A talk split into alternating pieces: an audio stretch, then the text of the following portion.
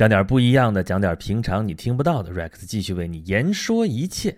啊，昨天有个新闻啊，三月二十号，就是考古新闻啊，在张献忠沉银遗址啊，这个重大考古发现啊，挖出来这个金银财宝哈，咱这老百姓说就是金银财宝啊，正经说法就是文物啊，两万多件。当然，这文物主要也是金银财宝 啊，就坐实了一件事儿，什么事儿呢？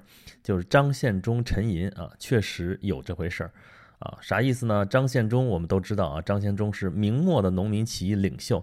啊，那个势头最大的一个是李自成，一个就是他，啊，当然了，这个张献忠其实比这李自成的资格还老，但是呢，李自成进了北京啊，这个张献忠没能进了北京啊，就进了四川，啊，老辈儿有传说啊，张献忠屠川啊，把四川人是杀了个干干净净啊，从几百万甚至上千万的人口，最后就剩了九万人，也有说就剩个几十万人，这个人口损失百分之九十以上，啊，当然了，这笔账呢。有人说，确实是张献忠干的，还立了七杀碑啊。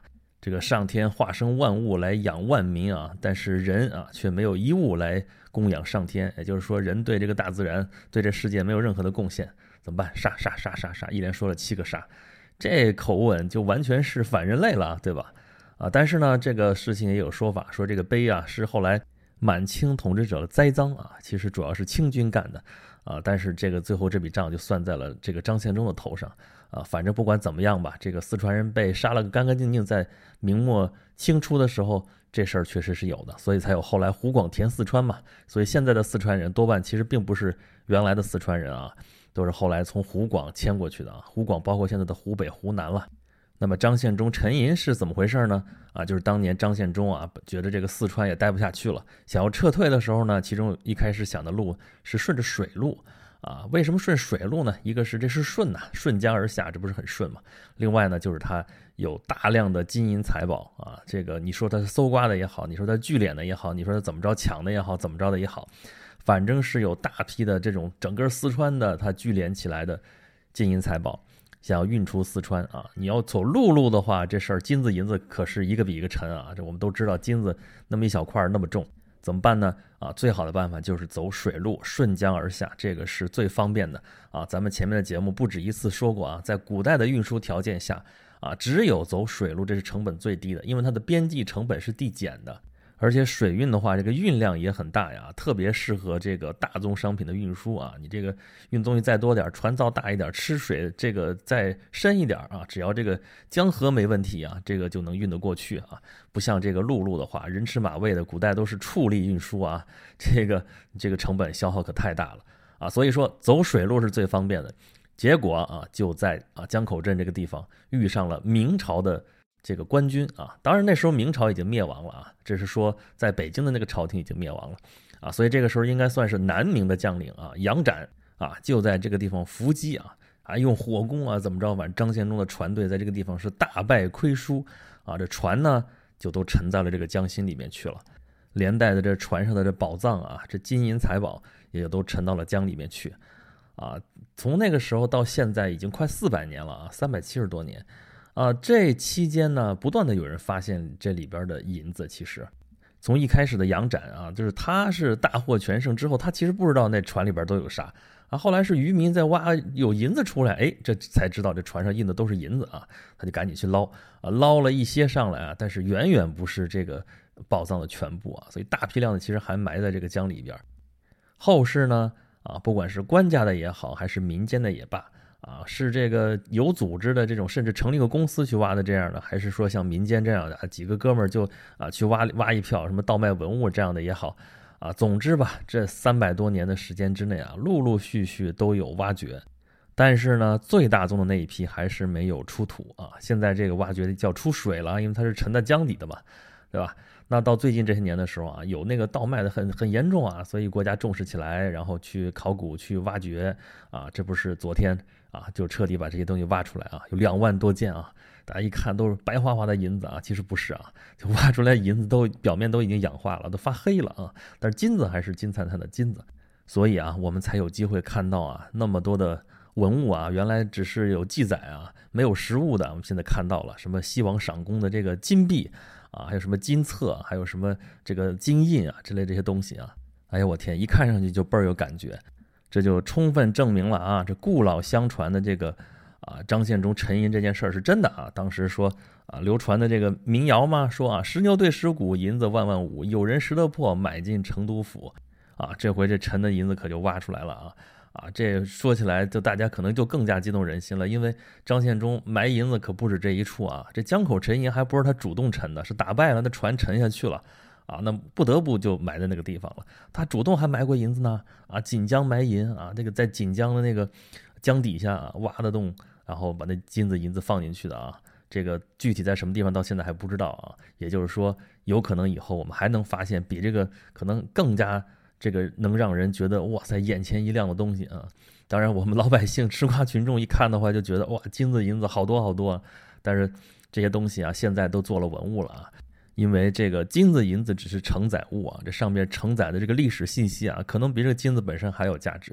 啊，包括之前啊，咱们这个演讲录节目里边也是讲过啊，当初也是啊轰动全国的这个海昏侯墓的这个发现啊，里边挖出来的也是各种各样的金子啊，金饼啊，什么马蹄金啊、磷脂金啊，多少都是听说过没见过，甚至连听都没听说过的这种金器啊，这个。啊，当然，老百姓一看就是找金子嘛。但是对于考古工作者来说，这金子啊和什么那里边竹简，那甚至那个竹木简可能更加重要啊。里边那个历史信息传递出来的更多啊。但是咱们今天主要就说这个金子和银子的事儿啊，就是说张献忠的故事啊，各位可以去查啊，到处都是啊，讲的很详细啊。甚至江口沉银这个事儿啊，也是有文章写的很细了啊。这个海昏侯的事情，咱们之前也讲过了啊。咱们今天呢，重点其实就说说这个金子和银子的事儿啊。说他啥呢？啊，就是你想啊，就刚才说了，这个张献忠这个江口沉银啊，这沉下去的银子，这几百年间都有挖掘。等挖出来之后呢，啊，基本上用途都是一样的，怎么着呢？花了呗，对吧？包括像海昏侯墓啊，这是两千年没有被盗过，但是汉墓被盗过的很多很多啊，基本上发现的汉墓都被盗过了啊。这个海昏侯墓真的是捡了个漏啊，这也是被盗了，但是那个好东西都没有被盗走。啊，那咱们从这个海昏侯墓里边出土的这些金子已经看出来了啊，就是在秦汉的时候一说啊，这赐金多少几千斤几千斤啊，这事儿说不定就真的是真的，啊，那汉墓被挖了那么多，那应该是那些那个被挖之前应该也都放了好多这样的金子，那金子去哪儿了呢？那肯定也是被挖出来之后被花了吧，对吧？这是最有可能的用途了吧？啊，虽然说明朝之前我们其实主要用的啊，要么就是这个铜钱、铁钱啊，要么就是这个纸币啊，就是北宋的时候开始有纸币，后来啊元朝的时候、明朝前期都在发纸币，其实，但后来都是在用银子啊。但是呢，这金子、银子其实一直是硬通货呀，对吧？可能不是主要的支付手段，但肯定是硬通货，肯定是值钱的。那像这样的海昏侯啊，说那个王公大臣这个墓葬里边存的这个金银啊。还有像这种啊，张献忠沉银啊，什么闯王的宝藏啊之类这样的哈，咱们不是看过那个啊，金庸先生不是写《雪山飞狐》吗？啊，《飞狐外传》，他们四大家啊，胡苗范田，他们这是闯王门下的四大护卫的后代，世世代代的任务是什么啊？就是守卫这个闯王的宝藏。那么我在这里就要提出一个问题来了啊，就是像这种墓葬也好，宝藏也好啊，里边储存了大量的这种贵金属的财富。啊，这些贵金属都存在了这里边之后，那么市面上流通的这种贵金属是不是就少了？啊，这相当于是什么呢？这不就是通货紧缩嘛，对不对？就是市面上流通的货币如果少了啊，少到不能满足交易需求的话，这不就是通货紧缩嘛？啊。古代的时候又没有央行，又不能像我们现在一样说那个货币紧缩了怎么办？咱弄一个货币政策吧，怎么着多发货币？这没得发呀，对吧？金银没有，它实在没有就是没有，不像现在说啊要多少咱们印多少发多少不就完了吗？啊，那如果是真能发的话，像刚才说了，宋朝啊、这元朝啊，还有明初的时候都用过纸币啊，大明宝钞、大元宝钞都用过，但是往往就是这个当时的政府也没经验，不知道这个通货膨胀的事儿，对吧？然后就就增发，不停的增发，发到把它变成一堆废纸。然后大家也就不用它了啊，不用它呢，就回到了这个贵金属交易的这个阶段啊啊，前边用铜钱，后面就用银子了啊。但是用贵金属交易的话，又回到一个老问题上来了啊。怎么说呢？就是因为这个贵金属的产量实在是有限的，对吧？这个黄金产量每年也就这么一点儿啊。中国我们这些年。啊，每年的黄金产量也就是那么几百吨啊，全世界也就几千吨啊，大概三四千吨这个样子啊，这还是在工业化的采矿条件下才是这个产量啊。那在古代的时候，这个黄金产量那就更加的是太少了。要不怎么说物以稀为贵呢？所以只有达官贵人，只有有钱人才能用得起啊。金子普通老百姓哪用得起啊？银子嘛，这个后来这个银子多了，就是啊，美洲的银子慢慢啊往中国这边聚集啊。明朝的时候啊，开始普遍用银两啊来交易的时候啊，这银子才多一点啊。少的小老百姓其实也就只能建点散碎银两啊，多了的话铸官银啊，这个所以啊，到那个张献忠那时候聚敛，从民间也好，从官银那边啊搜刮的，才能有那么多啊，那么多银子啊。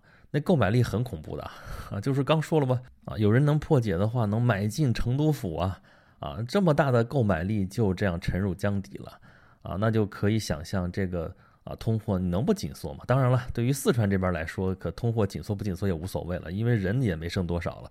但是有那么大一笔钱就这么销声匿迹了，这也是挺大一件事儿的。啊，但是我今天想提出来的一个问题就是，这个通货紧缩和王朝更替之间有没有关系？啊，张献忠这个藏银，那藏的实在是太多了啊，这个普通老百姓根本就没法跟他比，而且这个张献忠的银子都是从普通老百姓或者官银那儿搜出来的啊，所以最后到他这里边了啊，这些钱啊，这些金子银子就算是退出流通市场了，对吧？所以这个货币在那个时候就少了那么一大块。那么普通老百姓呢？啊，普通老百姓要想储蓄的话，会采用什么样的手段呢？啊，在没有银行之前，在没有票号、没有钱庄之前啊，古代的人民，你说储蓄用什么办法？可不就是把钱藏起来嘛，对不对？这钱有什么钱呢？啊，自然有孔方兄啊，对吧？铜钱、铁钱，什么外圆内方的这个传统的这个啊制钱啊，还有呢啊，就是金子、银子，对吧？啊，沙子一袋子，金子一屋子，对吧？我们都知道这种口诀。啊，在我们中国人民的传统观念里边啊，我们生活的理想是什么呢？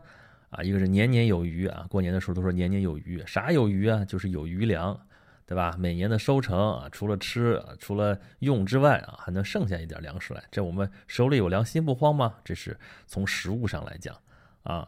那么还有的就是家财万贯啊，招财进宝，这就说的是钱。这个呢，就是啊，在古代的时候，基本上就是贵金属货币了。理想的生活状态就是啊，家财万贯啊，这些万贯家财就存起来，对吧？存起来之后呢，买地啊，买地之后再存钱，存钱买地，存钱买地，最好是地也一大片大片啊，这个钱也一堆一堆的在哪儿啊，堆积如山。那这些钱啊，你放在自己家里边，而且它在在增长的话，你这些钱都存起来了，这不也就退出流通市场了吗？啊，一家一户可能显不出来啊。啊，如果真的是说啊，经济在我持续往上增长，这些大家的这个钱都在增加的时候啊，那么这些货币是不是都堆在各自家里面去了呢？那是不是就都退出流通市场了？那么最后会造成的结果是什么呢？那一定是通货紧缩呀，对吧？啊，尤其是唐朝行了两税法之后啊，这个交税都交钱啊，原来交税的时候可以交实物，税嘛盒子边交的是粮食。对吧？劳役啊，这个赋啊，这个赋税赋税两回事儿啊。这啊，这老百姓尽自己的义务啊，要么出工出力，要么是交粮食。但是后来呢，这租庸调啊，就开始这里边的货币比重啊，就越来越大。到两税法之后呢，主要就是交钱。这交钱是收税省事儿啊，对不对？但是呢，普通老百姓都是农民啊，这没地方去弄钱去，这钱从哪儿来啊？啊，就得卖粮食换，对吧？一开始呢，价格还挺公道啊，卖粮换钱，换钱交税。啊，都挺好，但是后来呢，啊，这个要不说盛世嘛，盛世的时候就是粮食产量蹭蹭蹭往上涨，粮食产量上去是好事儿也是坏事儿。好事儿的是你确实粮食多了，但是呢，谷贱伤农啊，有这句话啊，就是你的那个生产的粮食相对来说过多了，然后你就卖不上价了。但是收税收的是钱啊，啊，那这个钱就相对来说它不就价格就涨上去了吗？啊，而且咱不说了吗？这贵金属每年的产量是有限的，它不像现在咱们这纸币啊，你现在缺市场上缺钱了啊，缺这个货币了怎么办？那补发一点吧，多发一点就行了。但是呢，这个古代的这个没有央行，那这个发行货币这个权利呢，其实是分散的啊，谁那儿有这个重金属，谁就有钱了啊。那这个事儿就很难弄了啊。刚说了，如果是啊富家大户，这钱一个一个全存起来了啊。那这在市面上流通的钱就越来越少，越来越少的话，那这个股就更贱，对吧？那就更没活路了。所以说，我们说到了这个王朝末世的时候啊，这个土地兼并是很厉害啊。这刚才说的是钱，那土地也一样啊。对吧？刚说了，大家啊，这个富贵人家啊，这个挣钱挣了钱买地，买地了之后再挣钱，挣钱再买地，这个过程当中钱也越来越多啊，地也越来越多啊，都是往少数人手里聚集啊。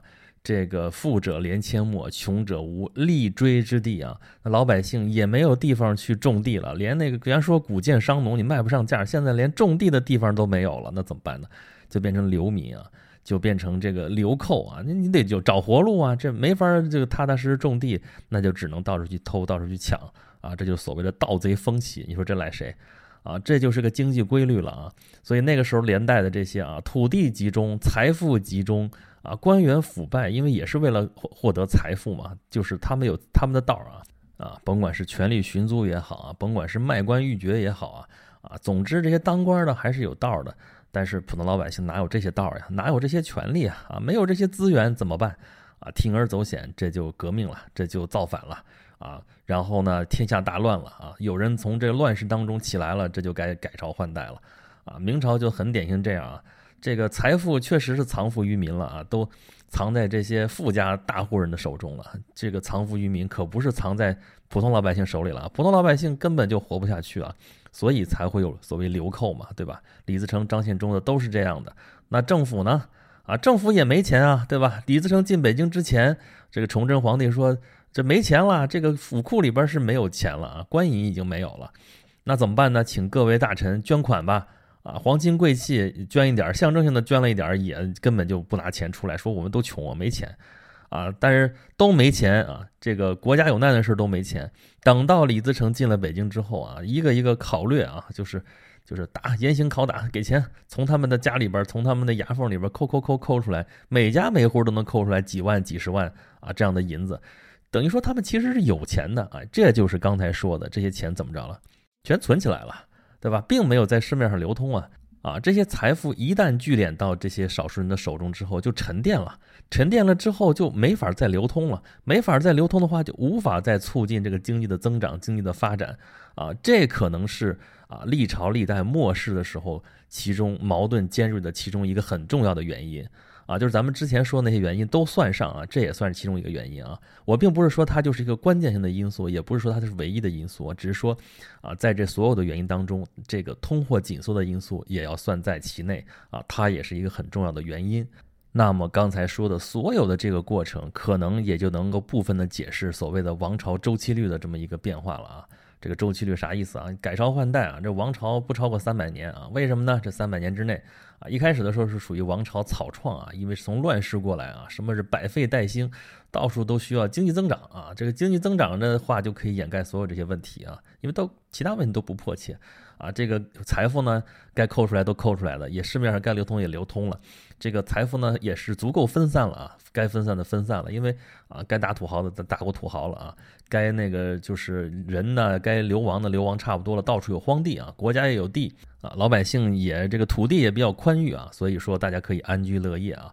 等到开始这个人口繁殖的到一定程度了啊，这个财富呢也开始越来越集中了啊，这矛盾一个一个都显露出来啊，所以呢，这时候问题如果能克服的话，这王朝能中兴；如果是克服不了的话呢，那就开始继续衰败啊，衰败衰败，一直衰败到这些问题都非常的突出了啊，这时候不管是内忧也好，还是外患也好啊，有这么一个事件刺激，可能就哗啦就倒了，就大概是这么一个过程。这就是所谓的中国历史上的一个周期率。啊。那么其他的原因咱在这儿不说啊，咱们今天就说的是钱的事儿。那么就说钱的事儿，这个问题怎么解决呢？对吧？你这钱都存起来了，那就退出流通了，市面上就没钱了，怎么办呢？哎，能解决这个问题的这个东西，我们已经早就发明出来了啊。这东西就叫银行啊，这个。我们当年上学的时候啊，你别忘了啊，Rex 可是学经济的啊。我们学过货币银行学，就是在解决这个问题啊。中国其实早就发明这个东西了啊，有汇兑啊，汇兑后来在这基础上发明了这个票号钱庄啊，那其实就是这个这个银行的雏形了啊。像类似这样的机构，就是在没有做这个存取款业务之前呢，其实做的是汇兑的业务，啥意思呢？就是解决这个货币运输的问题啊，都是贵金属货币啊。啊，这个真的是家财万贯的话，你说这个运输也成问题啊，对吧？我从北京运到南京，好家伙，路上这都路上道也不好走啊，官道上都可能遇盗贼呢，怎么办呢？啊，对吧？说我们说我们开镖局啊，你武装押运这都是成本太高了，怎么办呢？啊，就唐朝的时候就有飞钱啊，就贵房上面给你开张票啊，对吧？你从这儿存啊，到那边取去，哎，挺好的，这不就出来了吗？哎，这种主意那看一千多年前就有了，这中间是断断续续啊，咱就简短截说吧。到清朝的时候，其实是票号大发展啊，这得说晋商了啊。这个山西的这个商人啊，去口外做生意，全国做生意。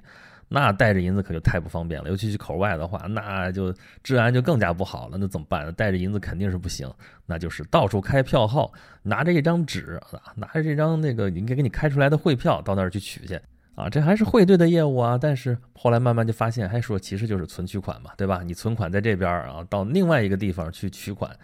对吧？那但是后来发现你可以一直在这存着啊，一直在这存着。你不想倒找钱，你得给我保管费啊，对吧？不像现在你存钱有利息，那时候你银子搁我这儿，你得给我保管费。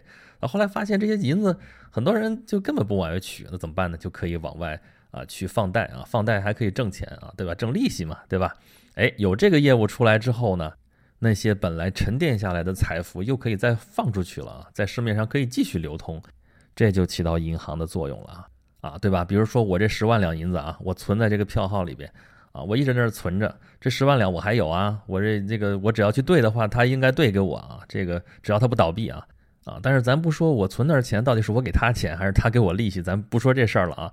但是这十万两银子趴在他那儿，啊，他这十万两这实际的这个银子他可以拿去用啊，对不对？因为我我一时半会儿我不会去取这十万两银子，或者我取的时候也只能啊取个一万两。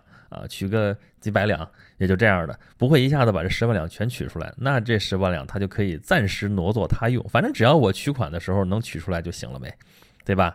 然后呢，这十万两，比方说他啊再贷出去八万两，然后他这八万两他还可以取利息，啊这八万两呢，别人正缺钱，这不就有钱？这不就是金融吗？金融其实做的就是这个事儿啊。我们现在刚才说前面之前讲货币银行学就是这个原理啊。本来看上去只有十块钱。啊，你存进去之后是十块钱，你还有这十块钱，然后呢，银行可能拿出去八块钱去放贷，放了贷之后呢，别人挣钱啊，怎么花呀？挣来挣去又到某个人手里了，到某个人手里之后呢，他又把钱存起来，啊，存起来之后呢，啊，这可能又拿出去百分之八十，然后银行又拿出去放贷了，这个货币就是这么扩张的，啊，那剩下百分之二十为什么不往外发呢？哎，万一真有人去兑呢，对吧？万一真有人去取这个钱呢？啊，这经济只要正常运转的话，也不应该是所有人都去取这个钱，所以只留下这一部分来就可以了。这个就叫存款准备金喽。啊，这个存款准备金啊，不用留太多啊，只要能够应付日常的大家去这个兑现就可以了。啊，一旦等到大家所有人都去这个兑现的时候，那是大家就是市场恐慌的时候，那就叫挤兑了啊。就是说，啊，我挤兑你，你挤兑我，就其实就是这个意思啊。我到那个票号里边去，现在叫银行了，我们去那儿去挤兑。啊，这个银行就很危险，但是日常的话不会啊，所以就留下一个安全的存款准备金就行了。留多少呢？这个事儿呢，现在现代银行这央行说了算啊，就是给你定一个存款准备金率啊，就是银行你可以往外贷款，但是你不能手里存的钱比这个存款准备金率规定的还要少，那就不行了啊。所以你看我们现在的金融政策啊，这个货币政策啊。这个一会儿说这个加息了，一会儿说降准了。降准降的是啥？降的就是存款准备金率啊。这个一降准呢，对吧？那你银行往外放的钱就可以更多了，那就是其实就是在往市场上投入更多的货币，然后就刺激经济发展，怎么怎么样，就这些事儿啊。当然了，再往后说多了话，这金融的事儿可就太复杂了啊。这。咱就不在这儿具体多说了啊，但是咱们还是回到咱们今天主要说的这个问题啊，就是啊，这银行实在是一个伟大的发明啊。这有了银行之后呢，啊，就是你再存钱，你把钱存在银行之后，这笔钱呢，并没有沉淀下来啊，就不再投入流通，而是它还可以通过银行往外放贷的这种方式呢，能够再次在市场流通，而这个财富呢，在你这儿还并没有减少，这就可以极大的促进这个社会财富的这个增加。啊，这个市面上流通的这个货币量啊，非但不会减少，反而还会增加，而且是呈几何级数的这样扩张。所以呢，就现代社会啊，现代经济为什么能够发展？这银行就在里面起到了很重要的作用。那你跟刚才我们说的这个藏银子啊，就是过去这种存这种啊贵金属的这种方式相比呢，对吧？那就完全是两个极端，对吧？之前的银子啊，你就存起来，像张献忠这样的。或者说像这个富家翁那样的，对吧？家财万贯，全都弄个地窖存起来，这些钱你是存起来了，你是有钱了，但这些钱就没法再流通了。对于整个社会来说，这个社会上流通的这个货币就少了啊。我们为什么就是从这个金属本位啊，后来就变成了我们现在这种信用货币了呢？啊，我们现在实际上是拿着这个。鬼画符啊，就纸币嘛，就像鬼画符一样，对吧？上面它就带着那个魔咒啊，就是它本身没有那个价值呀，但是我们大家都认可它有这个价值，一直到现在，甚至我们连这种鬼画符我们都不用了，我们用的就是一个数字啊，就是啊这个微信里边的，对吧？支付宝里边那个数字，我们大家只要认它有价值，它就有价值了。这个观念转变真的是。挺大的一个跨越啊，它至少摆脱了两件事情，一个是我们这个市面上流通的这个货币再也不跟那个贵金属的产量或者存量产生什么直接的关系了啊，这个就是说你社会财富在往上增长的时候，这个钱不会不够用了，对吧？就是过去的时候，就是因为你这个金银产量确实有限，对吧？你社会的这个产品财富增长的时候，你货币跟不上趟，这对社会生产的这个阻碍效应是非常明显的。那另外一件事情就是今天我们重点说的这个话题了啊，就是有了银行之后啊，这个财富如果你存在银行之后，非但不会减少这个社会上的这个啊流通的这个货币量啊，反而会增加社会的这个啊财富的这个数量啊，这样的话呢，对经济增长是有好处的。当然了，这个信用货币啊，隔断了跟这个金属货币之间这个直接的联系之后呢。啊，这个由此造成的新的问题也是一大堆一大堆的啊。我们天天这些大家都很熟悉这些这些经济上的这些问题啊，咱们今天这期节目就不细说了啊。不过呢，有一件事情确实确定了啊，就是你看这个张献忠沉银也好啊，还有那个什么海昏侯墓里边发掘出来那个金子啊，一块块的那些东西也好啊，量很大。啊，但是呢，现在他们就都是文物啊，这个文物价值比它作为货币的这个价值可要大得多啊，所以我们就避免了像历朝历代，如果真的是挖出来之后，我们直接拿它当那个啊通货的这样的一种命运。那么总结一下啊，其实咱们今天啊，从张献忠沉银这件事情，咱们引出来，我其实提出来一个问题，就是说。啊，这个通货紧缩是不是中国古代，或者说甚至世界范围之内啊，古代社会这个王朝或者说一个政权崩溃的其中的一个诱因啊？就算不是决定性的因素，是不是在其中也起到推波助澜的作用？当然，我只是提出这个问题啊，这个要做具体的研究，甚至是定量的研究的话，这里边难度肯定相当的大啊。这个短期咱也就没工夫做这事儿了啊，这个能力也有限啊，期待着。有识之士啊，真正的大家能够给这个问题一个满意的答案吧？好吧，咱们这期节目就是这样啊。如果大家觉得听的还不过瘾的话呢，啊，Rex 还有两个收费节目啊。这收费节目呢，就是专题性质的啊，就是可能会比较深入啊。有一个呢是有关于莎士比亚的啊，我们把莎士比亚的故事、莎士比亚的戏都讲了一遍。还有一个是有关于大航海时代的啊，大航海时代的一些故事，也是专门给大家做了一个专题。啊，如果大家对于这些方面的问题有兴趣的话呢，欢迎大家关注我的微信号“轩辕十四工作室”啊。关注之后呢，在里边回复“大航海”啊，或者是莎士比亚，就可以获取相应的节目链接了。好吧，咱们这期节目就到这里啦，下期节目再见吧。